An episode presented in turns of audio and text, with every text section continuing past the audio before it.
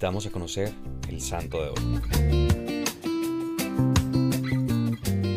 Hoy la iglesia celebra la vida de San Esteban el primer mártir. Lo que conocemos de su vida lo conocemos por los relatos de la Biblia. Esteban era uno de los hombres de confianza de los apóstoles. Fue de hecho uno de los primeros siete diáconos de la iglesia. En el capítulo 6 de los Hechos de los Apóstoles se le describe como un hombre lleno de fe y del Espíritu Santo. Hablaba y defendía muy bien a Jesús, y esto generaba un gran descontento entre los judíos tanto que pagaron a algunos falsos testigos para que dijeran que Esteban estaba blasfemando contra Moisés y contra Dios.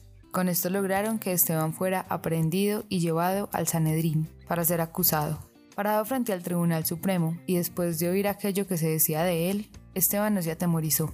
Por el contrario, pronunció un impresionante discurso que se puede leer en el capítulo 7 de los Hechos de los Apóstoles, donde no solo resumió la historia hebrea desde Abraham hasta Salomón, sino que al final los confrontó en cómo ellos habían traicionado y asesinado al Mesías, al Hijo de Dios. Justo cuando Esteban estaba hablando de Jesús como la última revelación de Dios, sus adversarios no lo dejaron continuar. Gritando y tapándose los oídos llenos de rabia, lo sacaron de la ciudad. Dejaron sus vestidos al lado de un hombre que aprobaba este asesinato y se llamaba Saulo, quien en el futuro se convertiría en San Pablo. Mientras lo apedreaban, Esteban oró así, Señor Jesús, recibe mi espíritu. Y de rodillas dijo con fuerte voz, Señor, no les tengas en cuenta este pecado. Y diciendo esto, murió. Algunos cristianos lo rescataron y dieron a su cuerpo digna sepultura. La razón por la que celebramos a San Esteban tan cerca de la Navidad es porque él hace parte de los comités Christi o compañeros de Cristo, aquellos que fueron los primeros en dar testimonio de él, los más cercanos a la manifestación del Hijo de Dios.